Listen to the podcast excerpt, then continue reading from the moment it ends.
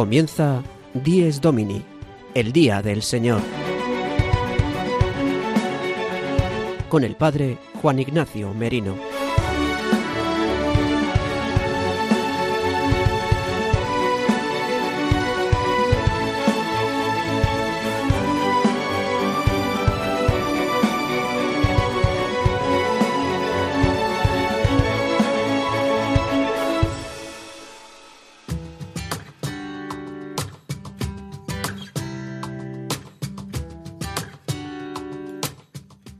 Buenos días, queridos amigos de Radio María. Dies Domini, el día del Señor, el octavo día, el día del descanso, el día de la Pascua semanal de la muerte y resurrección de Cristo, es el día que hoy celebramos, el domingo. Hoy, 20 de marzo de 2022, comenzamos la tercera semana de Cuaresma, inmersos en este camino penitencial de preparación a la Pascua de Jesucristo resucitado de entre los muertos. A su vez, la Iglesia en España celebra el Día del Seminario, tras la celebración de San José ayer, patrón de la Iglesia Universal y patrón de los seminarios.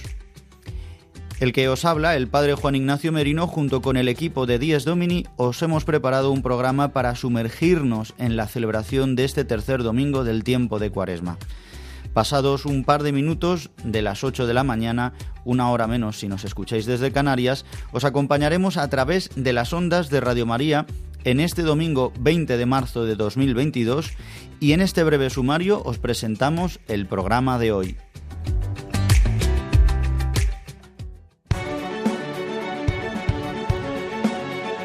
Sumario de Dies Domini. El padre Julio Rodrigo, en su anécdota semanal, nos cuenta el testimonio de un sacerdote con motivo del día del seminario. Nos adentramos en la liturgia de este tercer domingo de Cuaresma de la mano del padre Leocadio Viedma. Belén Argüello contará a nuestros oyentes varias noticias destacadas de la Iglesia de esta semana. Y Gonzalo Grandal, como cada domingo, pondrá el toque musical a nuestro programa. María Barbero y Sara de Miguel, en Vivir el Domingo, continúan con el testimonio de un matrimonio que comenzaron la semana pasada.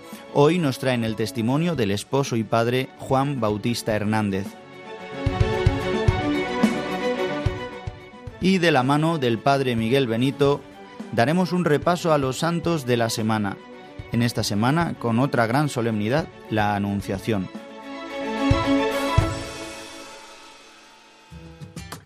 Queridos amigos de Radio María, comenzamos un nuevo programa del domingo, 10 Domini, en el magazín de las mañanas de Radio María de 8 a 9 de la mañana Vamos a repasar de qué manera podéis comunicaros con nosotros y cómo podéis volver a escuchar nuestro programa.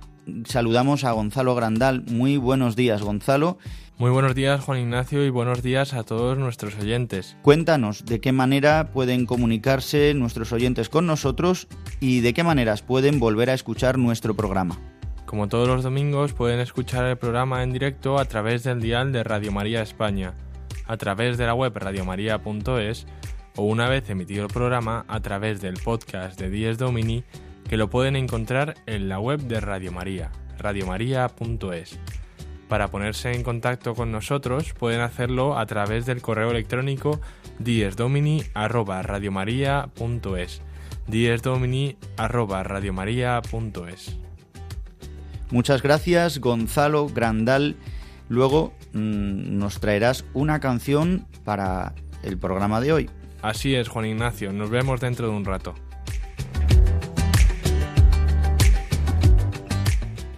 Sacerdotes al servicio de una iglesia en camino es el lema que centrará este año el Día del Seminario. La Iglesia celebra esta jornada el 19 de marzo en la solemnidad de San José. Ayer en muchos lugares ya se ha celebrado esta jornada y en las comunidades autónomas en las que no es festivo se celebra el domingo más cercano, en este caso hoy 20 de marzo de 2022. En muchas diócesis de España se celebra el Día del Seminario. ¿Por qué se celebra el día del seminario o bien el día de la solemnidad de San José o el domingo más cercano? Pues porque San José es patrón de los seminarios y de los seminaristas y también, en cierta manera, de los sacerdotes o de los presbíteros. San José es el que enseñó a Jesús a leer, a escribir, a rezar. La escuela donde Jesús aprendió ha sido con su padre y su madre en la Sagrada Familia de Nazaret. Por eso San José ha sido el rector de Jesús.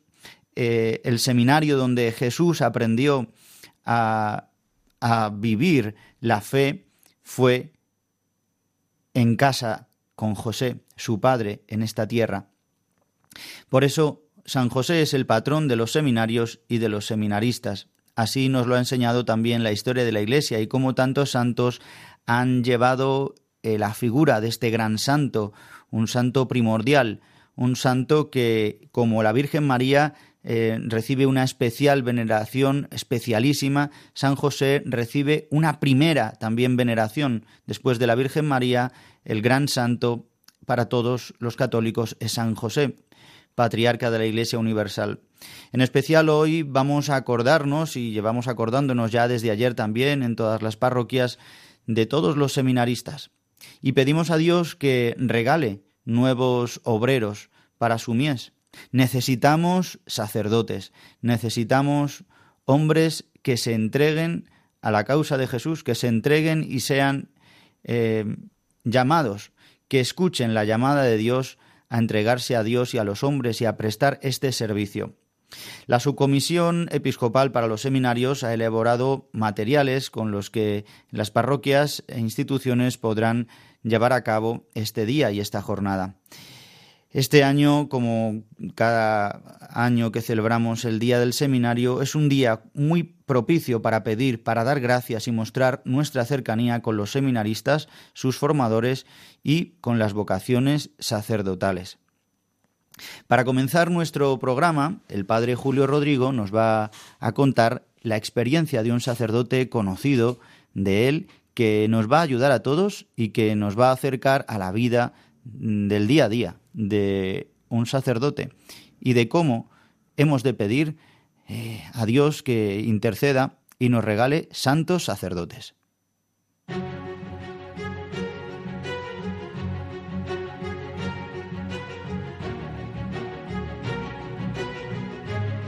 El domingo desde mi parroquia. Una reflexión a cargo del Padre Julio Rodrigo.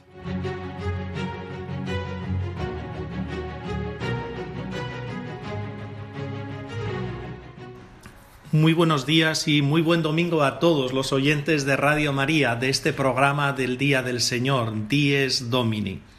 Miren, en esta semana me ha llamado una señora que conozco, Conchita, de Alicante para comunicarme el fallecimiento de un sacerdote de allí, don Francisco Brotons.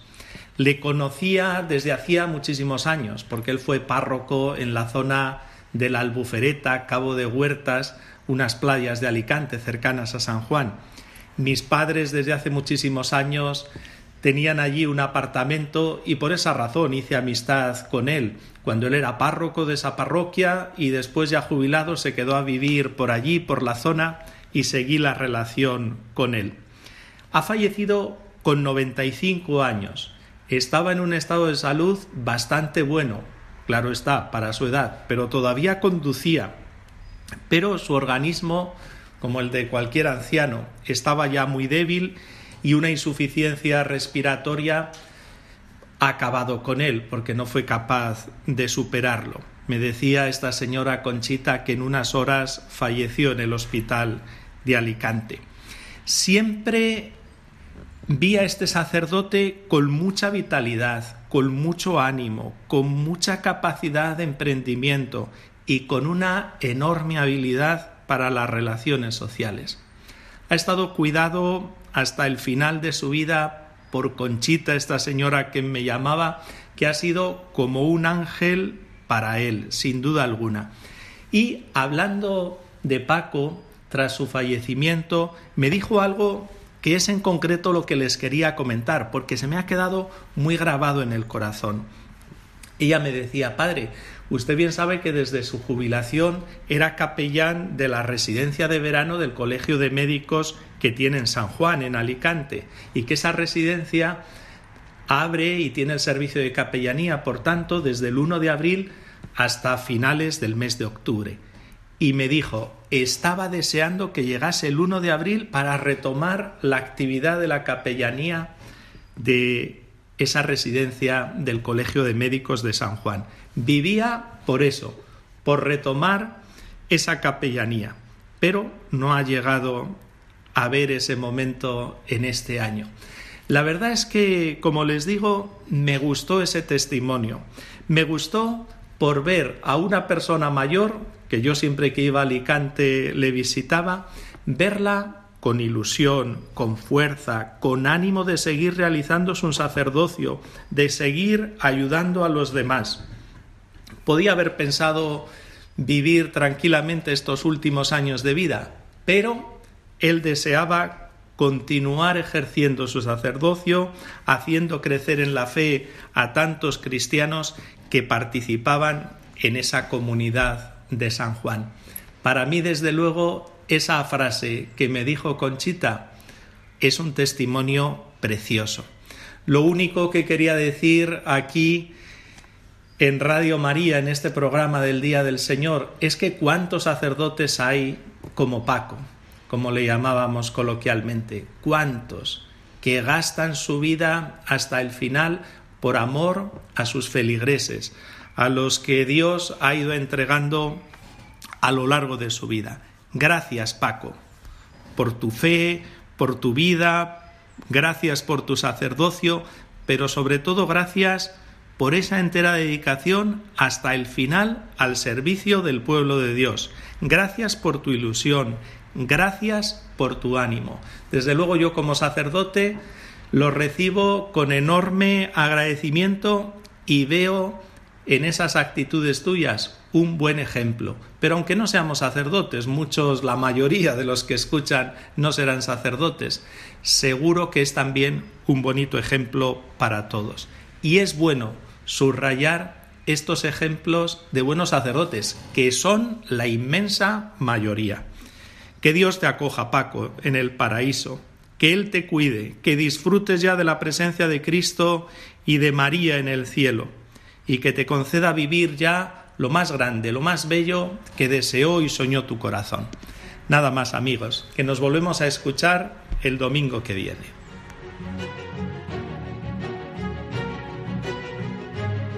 El domingo desde mi parroquia. Una reflexión a cargo del Padre Julio Rodrigo.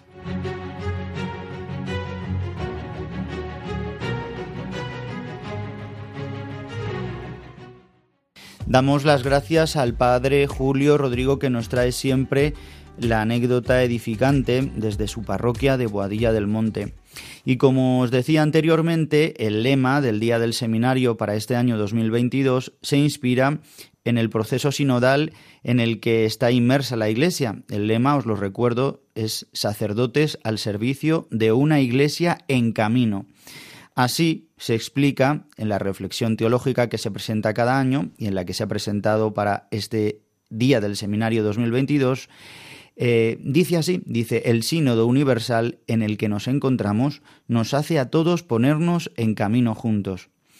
Junto al sínodo, dos palabras, sacerdotes y servicio. Sacerdotes en plural, así es como eh, explican en esta reflexión teológica la conferencia episcopal, recordándonos el sentido del seminario y llamándonos a acrecentar nuestra fraternidad. Los sacerdotes no hemos sido llamados para estar solos. El seminario nos enseña la importancia de la comunidad y la necesidad de vivir una sana fraternidad.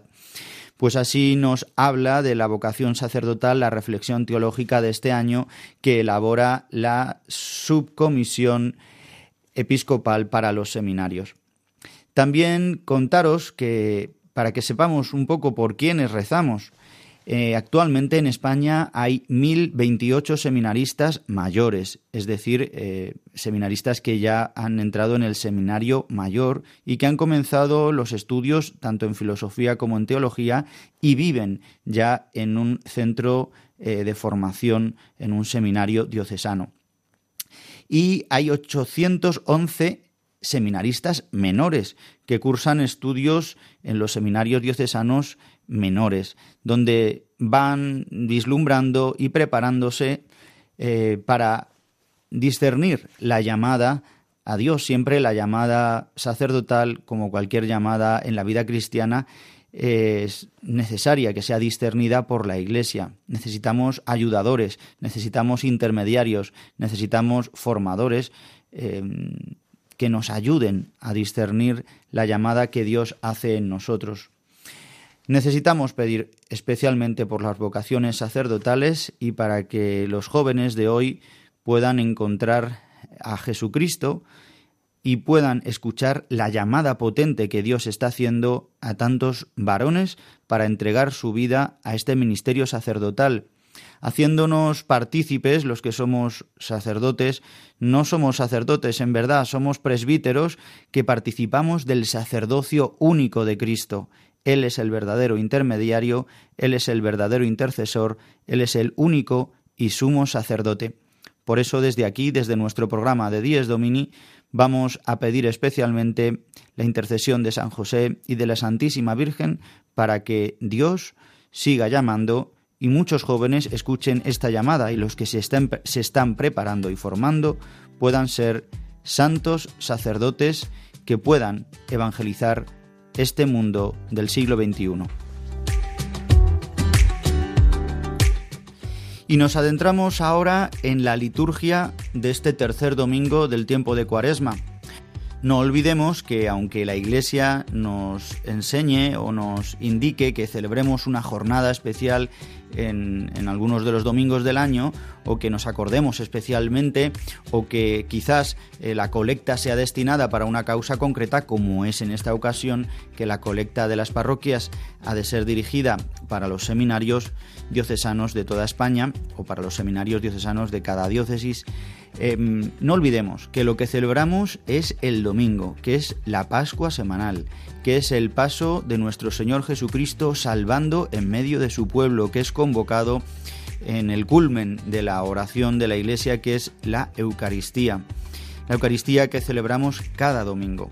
Por eso ahora el Padre Leocadio Viedma nos va a introducir en este tercer domingo del tiempo de Cuaresma.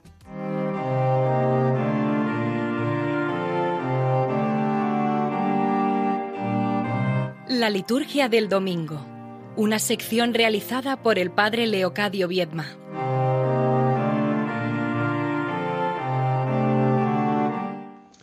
Queridos amigos de Dies Domini, estamos ya en el tercer domingo de Cuaresma, prácticamente llegando al ecuador de este tiempo litúrgico.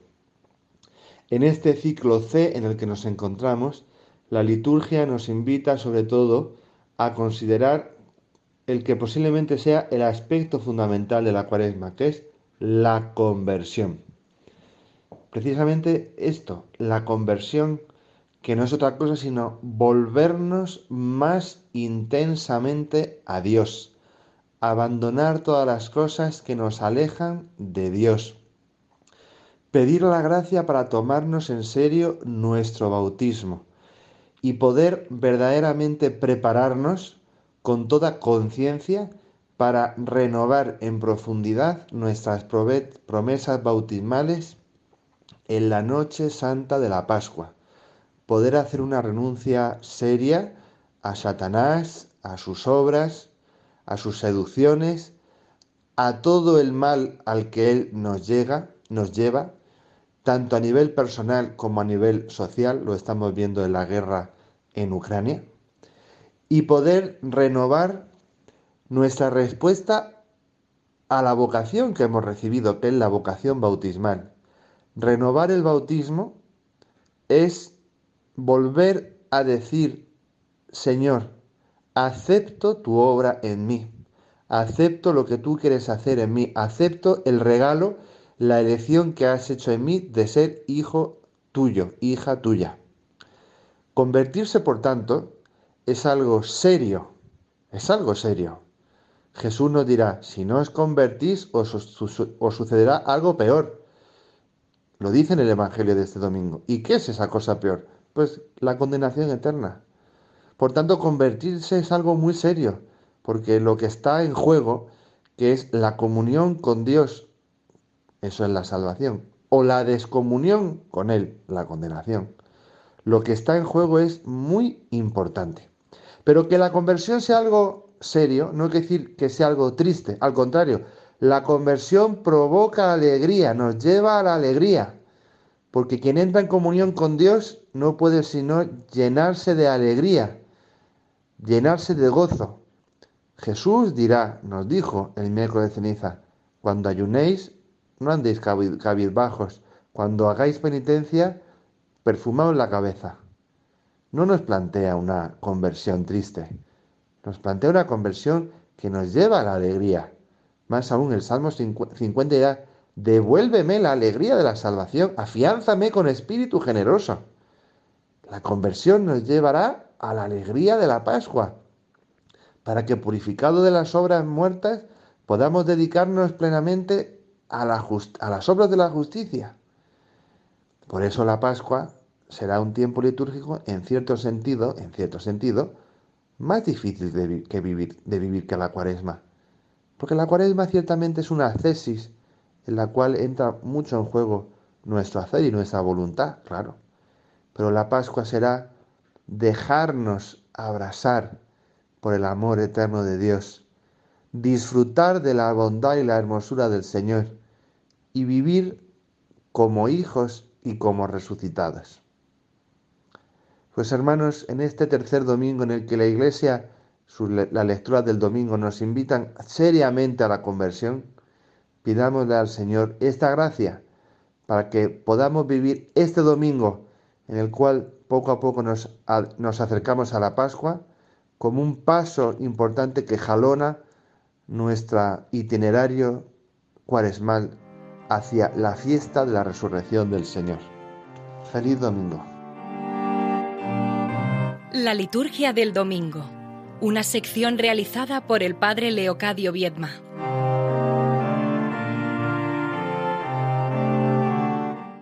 Damos las gracias, como siempre, al padre Leocadio Viedma, que nos ayuda a adentrarnos en la liturgia. Y continuamos adentrándonos en este tercer domingo de Cuaresma y vamos a reflexionar un poco más sobre la palabra de Dios de este domingo y sobre en sí esta tercera semana del tiempo de Cuaresma. Y lo quiero hacer con la oración colecta de la Eucaristía de hoy, como en otras ocasiones hacemos, para ponernos en disposición de poder dejarnos hacer por el Señor. Vamos a escuchar esta oración que la Iglesia nos regala para el día de hoy. Oh Dios, autor de toda misericordia y bondad, que aceptas el ayuno, la oración y la limosna como remedio de nuestros pecados. Mira con amor el reconocimiento de nuestra pequeñez y levanta con tu misericordia a los que nos sentimos abatidos por nuestra conciencia. Por nuestro Señor Jesucristo, tu Hijo, que contigo vive y reina en la unidad del Espíritu Santo, y es Dios por los siglos de los siglos. Amén. Pues así comienza la oración colecta de la Eucaristía de este tercer domingo del tiempo de Cuaresma. En ella pedimos a Dios, que es autor de toda misericordia y bondad, que acepte estas armas que nos han regalado la Iglesia, el ayuno, la oración y la limosna, como remedio a nuestros pecados, es decir, que nos ayuden a poder remediar las consecuencias que tiene el pecado en nosotros. Jesucristo, por su misterio pascual, nos ha introducido en el perdón de los pecados, nos ha regalado el perdón, nos ha regalado la restauración, la regeneración. La misericordia, recordemos, es un término que el mismo término en hebreo, rajamín, tiene la raíz en, en raham, que es la matriz, el útero. Hemos sido regenerados. Esto es lo que ha hecho el bautismo en nosotros. Pero siempre el pecado tiene unas consecuencias en nosotros que han destruido en gran manera la semejanza con Jesucristo. Y por eso las armas que nos regala la Iglesia en Cuaresma nos ayudan a poder ser conscientes de este daño que ha hecho en nosotros el pecado y así renunciar al pecado y entregarnos totalmente a Dios. Y también nuestra penitencia puede ayudar, tiene un valor salvífico Como veremos hoy en la palabra, como ya nos ha indicado el padre eh, Leocadio Viezma, aparece el sentido del sufrimiento del mal, aparece este gran problema. Terminaba la oración colecta diciendo, pidiéndole a Dios que mire con amor el reconocimiento de nuestra pequeñez y que levantara, dice, y levanta con tu misericordia a los que nos sentimos abatidos por nuestra conciencia. Es decir, que sintamos cómo esta regeneración del perdón de los pecados nos levanta y nos hace ponernos nuevamente en camino para continuar hacia la celebración de la Pascua, como haremos dentro de muy pocas semanas. Queridos amigos de Radio María, eh, la palabra para este domingo es muy concreta. Ya nos ha adelantado una cosa el padre Leocadio Viedma, pero en el Evangelio de hoy, el, evangelista Lucas hace eh, narra la invitación a la penitencia que hace Jesús a todos los que le escuchan eh, y pone dos ejemplos. Pone dos ejemplos de dos acontecimientos que debieron suceder en aquella época en Jerusalén. Uno es realizado por el hombre, dice que Pilato eh, que Pilato había mezclado la sangre con la de sus sacrificios, la sangre de Galileos con la de sus sacrificios, haciendo una matanza. Y por otro lado, eh, un acontecimiento mm, sin mano del hombre, que se cayó una torre en Siloé, ahí en Jerusalén, y murieron muchos galileos. Recordemos que para ellos, los galileos, eh, son el pueblo de Israel, son el pueblo elegido, son el pueblo que Dios escogió, este resto de, de, pueblos del universo que escogió Dios para salvarlo de la esclavitud de Egipto y que hizo un camino con él para llevarle a la tierra prometida.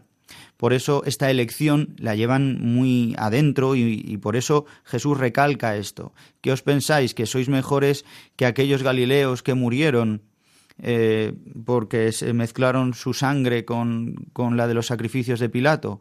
¿O, o porque aquellos que murieron bajo la torre os pensáis que sois mejores que ellos? Esta pregunta nos la hace también hoy el Señor. ¿Nos pensamos mejor que aquellos que están sufriendo el mal? ¿O quizás nos pensamos mejor que todos los soldados rusos que están matando? Es importante que consideremos que necesitamos ser iluminados, iluminados en nuestra conciencia, iluminados en nuestro interior sobre el pecado en nosotros no tan solo reconocer que somos pecadores, sino tener iluminación sobre nuestros pecados concretos, que nuestros pecados han dado muerte a Jesucristo y que Él no ha tenido en cuenta nuestros pecados, sino que nos ha regalado la salvación. Esta es la conversión a la que Jesús llama a, a los Galileos, a que no piensen que lo que les ha ocurrido, el mal que les ha ocurrido, es consecuencia directa de sus pecados. De los que han cometido estos pecados, pues el, castigo es que se les caiga la torre encima. No. Como lo dirá en otro momento, a la luz del ciego de nacimiento, dirá, no han pecado ni él ni sus padres, sino que esto es para que se muestre la gloria de Dios. Y San Lucas a continuación nos presenta la parábola de la higuera estéril, en la que Jesús narra cómo un hombre plantó una viña y no daba fruto, y le dijo al viñador que la cortara, que llevaba ya tres años, este signo de tres años, de un proceso, de un camino, el número tres también, ¿eh? como al tercer día, y no ha dado fruto. Cuando tenía que dar fruto, no ha dado fruto. Y el viñador le dice, no, déjala todavía, déjala un año, que la voy a poner estiércol, que la voy a, que voy a acabar alrededor de ella, que voy a eh, echarle abono por si da fruto en adelante, y, y si no da fruto la cortas. Este es el tiempo de la misericordia, este tiempo de cuaresma, este tiempo también que nos presenta el Señor con un mundo convulso, es todavía tiempo de misericordia, es tiempo de conversión, pero no solo para el mundo, como el Santo Padre el Papa Francisco, y después comentaremos con Belén Argüello esta consagración de Rusia y Ucrania al Inmaculado Corazón de María, como mandó la Virgen en Fátima a los tres pastorcitos. Eh, no es solamente la conversión del mundo, sino la nuestra, la nuestra personal, una conversión diaria, continua, de darnos cuenta de que necesitamos ser abonados también con el sufrimiento, de que necesitamos ser cavados a nuestro alrededor con el arado, con hendiduras, para que pueda dar fruto, para que el agua del Espíritu Santo pueda penetrar. Así nos lo indicaban eh, varios padres de la Iglesia. Bien, hermanos, pues en este camino penitencial en el que nos encontramos, yo os invito a que nos alegremos porque el Señor y la Iglesia nos regala este tiempo de conversión. Y continuamos con nuestro programa ahora con un momento musical que nos trae Gonzalo Grandal. Buenos días Gonzalo, cuéntanos qué canción has preparado para hoy. Este domingo vamos a escuchar la canción Espíritu de Dios de la cantante y compositora Atenas.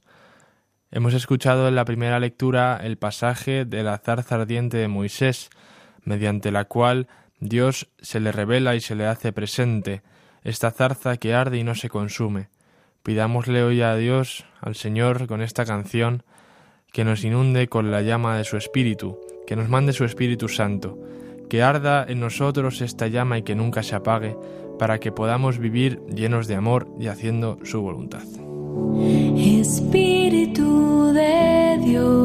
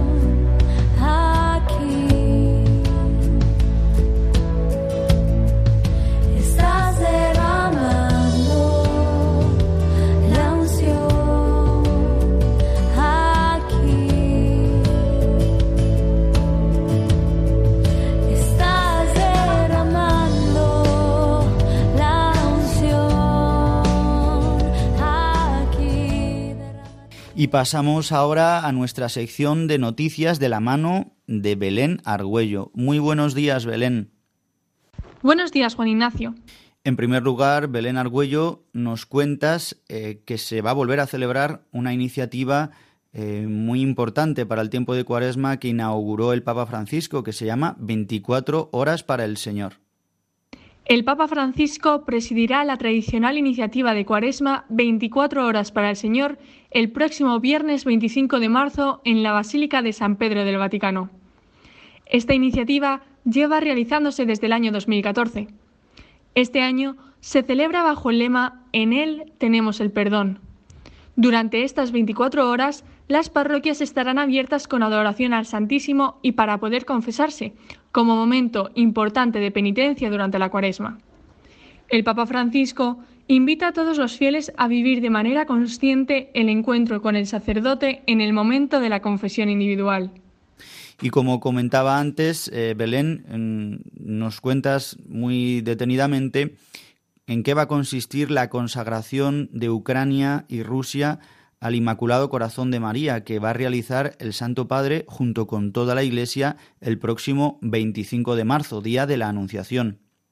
El Papa Francisco ha invitado a todos los obispos del mundo católico a unirse a la consagración de Rusia y Ucrania al Inmaculado Corazón de María, siguiendo el mandato de la Virgen María en las apariciones de Fátima, con el objetivo de poner fin a la destrucción y a la guerra. El Papa pronunciará la oración el próximo 25 de marzo durante el inicio de la jornada de 24 horas para el Señor. El mismo acto, en el mismo día, será realizado por todos los obispos del mundo. Han sido los obispos católicos de rito latino de Ucrania los que han solicitado al Papa esta consagración en medio de la invasión rusa a su país. Asimismo, se ha trasladado una imagen de la Virgen de Fátima a Ucrania desde Fátima. Esta consagración se va a realizar el mismo día en el que en San Juan Pablo II consagró en 1984 el mundo entero al corazón inmaculado de María. Y el tema de las conferencias cuaresmales de este año en el Vaticano, impartidas por el predicador del Papa, son sobre la Eucaristía, lo asombroso de la Eucaristía. Cuéntanos, ha tenido lugar ya este viernes la segunda conferencia. Este pasado viernes 18 de marzo, el cardenal Raniero Cantalamesa, predicador de la Casa Pontificia, ofreció la segunda meditación cuaresmal a los miembros de la curia. La meditación tuvo lugar en el aula Pablo VI del Vaticano. La primera reflexión se centró en la liturgia de la palabra en cuanto a lo asombroso de la Eucaristía. Esta segunda ha tenido como lema las palabras de la consagración dentro de la Eucaristía. Tomad y comed, esto es mi cuerpo. Aparte de sacerdotes y fieles, también ha acudido a escuchar el Papa Francisco.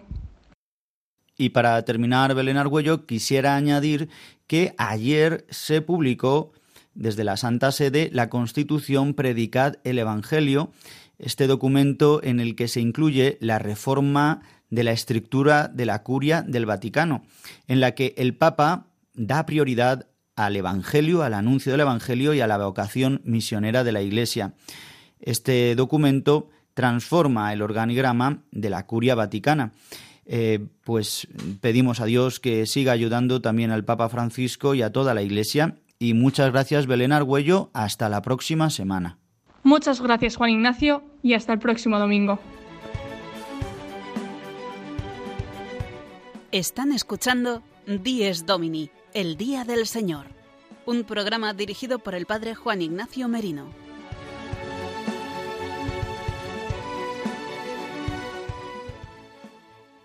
Y hace siete días, en nuestro pasado programa, María Berbero y Sara de Miguel, en su sección Vivir el Domingo, comenzaron contándonos el testimonio de un matrimonio, en concreto de la mujer de Inmaculada. Y hoy nos traen el testimonio de su esposo y padre, de Juan Bautista Hernández. Pues vamos a escuchar este importante testimonio que nos ayuda a todos y que nos habla también del sentido del sufrimiento.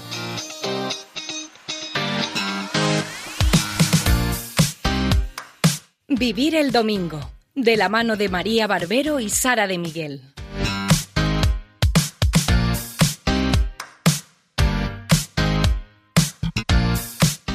Buenos días, oyentes de Radio María, y bienvenidos otro domingo a Vivir el Domingo.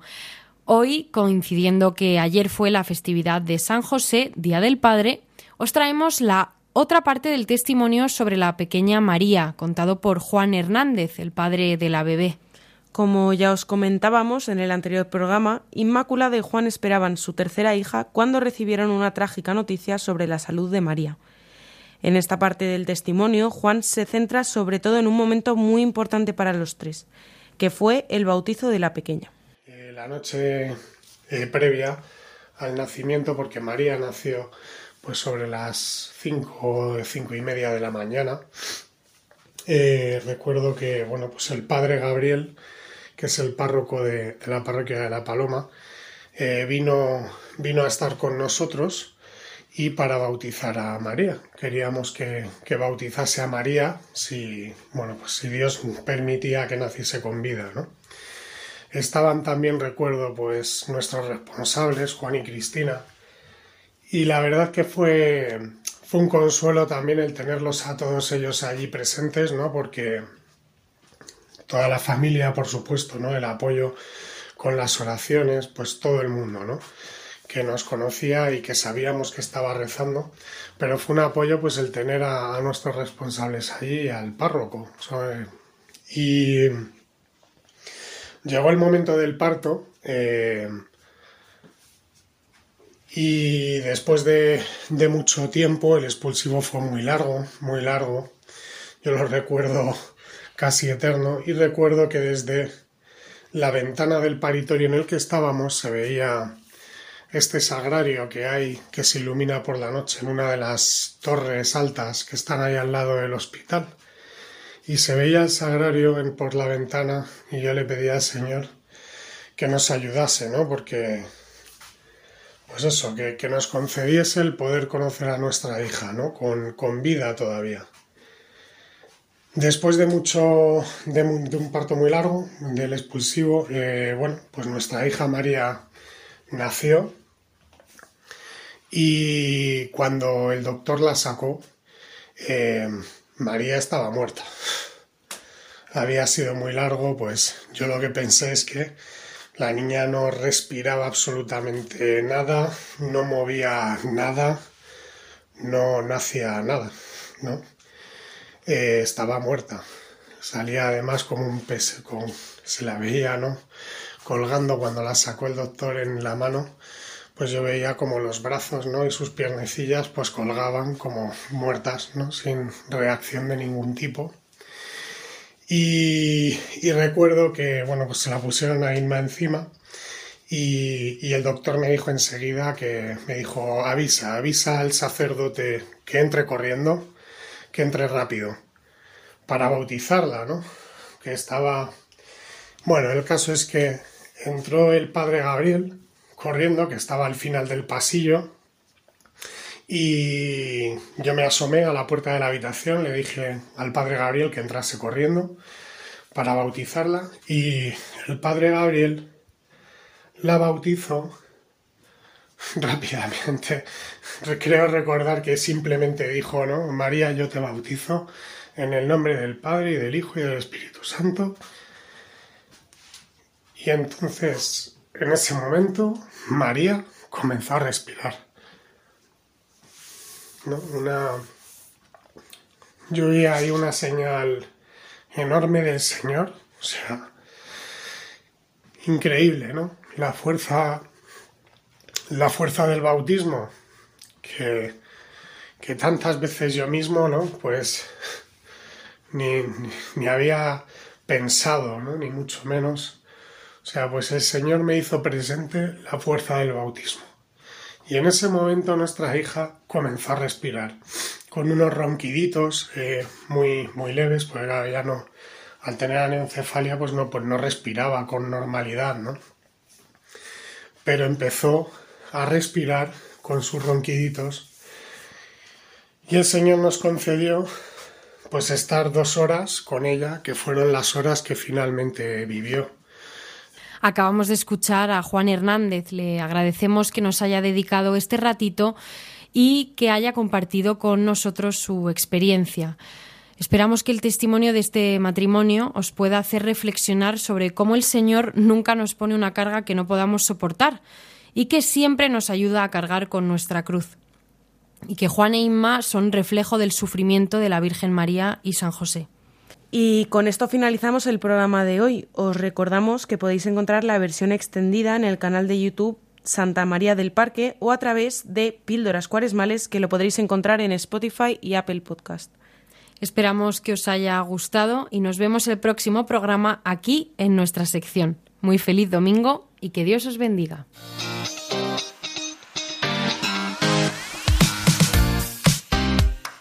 Vivir el domingo de la mano de María Barbero y Sara de Miguel.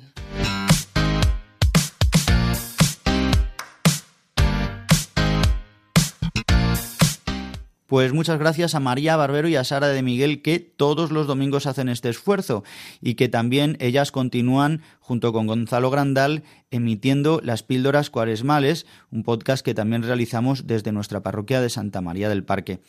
Bien, pues eh, yo solamente eh, quiero daros las gracias a todos los oyentes y simplemente invitaros a que ahora escuchemos con atención los santos de la semana que nos trae el Padre Miguel Benito y que esta semana se centra sobre todo en la gran solemnidad de la Anunciación. Escuchamos al Padre Miguel Benito con los santos de la semana.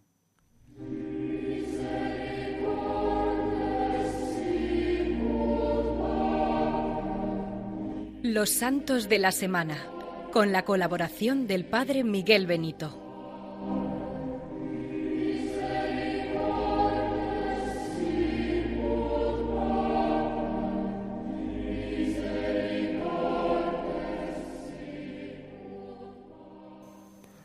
Buenos días, Juan Ignacio, y un cordial saludo a todos los oyentes del programa Dies Domini. Vamos a realizar una breve reseña de los santos que celebraremos la próxima semana. Comenzamos por el santo Santo Toribio de Mogrovejo, que, cuya memoria concurre el día 23 de marzo. Una oyente nos ha hecho eh, saber que este santo nació en la provincia de León, en un municipio, municipio llamado Villa Quejada, si bien otros, otros documentos lo hacen oriundo de, otro lugar, pero parece ser que está bien documentado que procede de este pueblo de, León. Pues bien, Santo Toribio fue un, un gran arzobispo de Lima.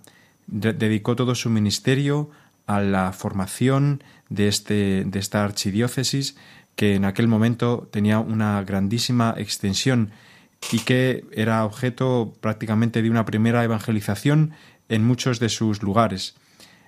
Pues bien, Santo Toribio, con un celo apostólico realmente admirable, recurrió, recorrió hasta en tres ocasiones toda la diócesis, pueblo por pueblo, llegando hasta los lugares más inaccesibles, ya fuera a, a lomos de una mula o bien a pie, por caminos a veces nunca transitados, y, y, llegando hasta lugares donde no había estado hasta ese momento ningún, ningún extranjero, ninguna persona procedente de España. Pues bien, él fue allí, instruyó a, lo, a los indios, aprendió su idioma, estableció templos, eh, erigió parroquias, realizó toda una labor absolutamente incansable. También llegó a celebrar hasta tres concilios en la propia diócesis de, Lima y varios sínodos diocesanos todo con el objetivo de que la, de que la Iglesia en este lugar de, de, Perú, de, lo que actualmente es, es, Perú, pudiese irse asentando poco a poco y el anuncio del Evangelio pudiese arraigarse firmemente en, en, esta tierra, en este lugar en aquel entonces de misión y que en algunos lugares actualmente todavía mantiene territorios de misión. Pues bien, Santo Toribio de Mogrovejo, admirable por su, por su celo pastoral, será recordado, como decíamos, el 23 de marzo. El 24 de marzo será la memoria de San Óscar Romero, San Óscar Arnulfo Romero. Es un personaje mmm, del siglo XX, obispo de, arzobispo de San Salvador, de la capital de El Salvador. Le, le tocó ejercer el ministerio episcopal en un momento muy complejo de la historia social y política de este país centroamericano. En efecto, murió asesinado el 24 de marzo de 1980. Su figura ha estado en ocasiones manipulada, ha sido también objeto de muchas controversias, se le ha querido utilizar políticamente. Al margen de todo ello, yo quisiera sobre todo destacar que, fue un hombre de, oración, que fue un hombre con un verdadero deseo de que el Evangelio de Jesucristo fuese conocido también entre las personas más desfavorecidas y que bien su amor a, la, justicia le hizo también denunciar los grandes abusos que se estaban realizando en aquel, en aquel entonces por, las, por, los, por, los poderes políticos que, que, gobernaban aquel momento en, en la República del Salvador. Y él, lo denunció, lo denunció valientemente, pero como decía, a veces esta- estas palabras suyas o estos comportamientos que han tenido no siempre han sido correctamente comprendidos ni, ni- o han sido en ocasiones también manipulados por los distintos bandos y han sido objeto de, muchas controversias. En cualquier caso, es un, santo que ha sido elevado a los altares y al cual nos encomendamos eh, y, que, por el cual pedimos también por toda la evangelización que se realiza en, en América Latina, lugar donde es muy venerado. El 25 de marzo celebraremos una grandísima solemnidad, que es la solemnidad de la Anunciación del Señor, en la cual recordamos el momento en el que la Virgen María ofreció su disponibilidad para ser la Madre de Dios. Y por último, reseño que el 26 de marzo celebraremos la memoria de San Braulio, San Braulio de Zaragoza, un- una figura importante por haber ejercido el ministerio de obispo durante el siglo VII, durante la Edad Media, eh, y que fue un gran un hombre de una gran sabiduría, discípulo de San Isidoro de Sevilla, muy amigo suyo, y que se convirtió en la gran eh, una de las grandes figuras de- de- del episcopado en la España visigoda en el siglo eh, VII, presidiendo algunos de los concilios, estando presente en algunos de los concilios de aquel siglo, en concreto en el cuarto y quinto concilio de Toledo. Como al igual que Santo Toribio de Mogrovejo, pues otra figura también de gran, eh, de gran esplendor por su, por su gran celo por el anuncio del Evangelio. Nada más, queridos oyentes, confiemos en que el Señor nos siga ayudando en este tiempo de cuaresma que estamos recorriendo y celebrando en, particular con gran, eh, con, con gran profundidad la solemnidad de la Anunciación que el próximo 25 de marzo podremos celebrar en nuestras comunidades religiosas y parroquias. Buen domingo a todos. Los Santos de la Semana, con la colaboración del Padre Miguel Benito.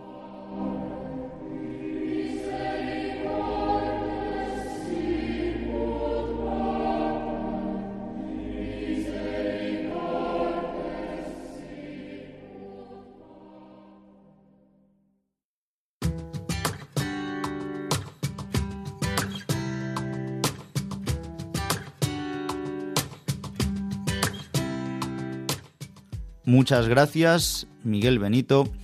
Y también quiero pediros a todos los oyentes oración por el padre Miguel Benito, en concreto por su madre, que está en- tiene una enfermedad, que es el Alzheimer, y está ya pues bastante deteriorada y pedimos para que pues puedan vivir su familia también con fe y serenidad como lo están haciendo estos momentos también de sufrimiento.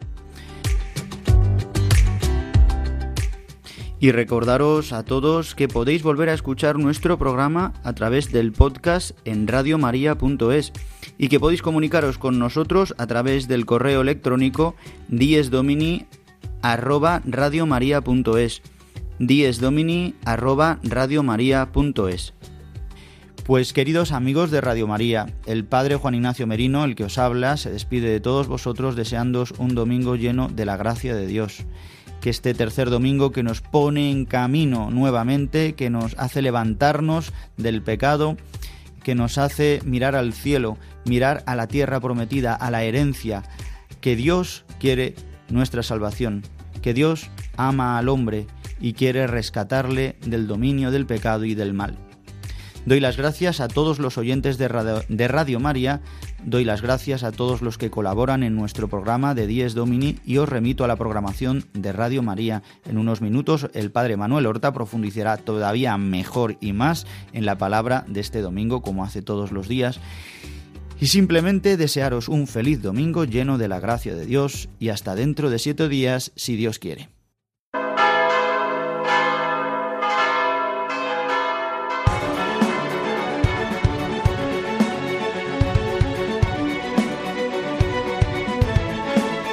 Han escuchado Dies Domini, el Día del Señor. Con el Padre Juan Ignacio Merino.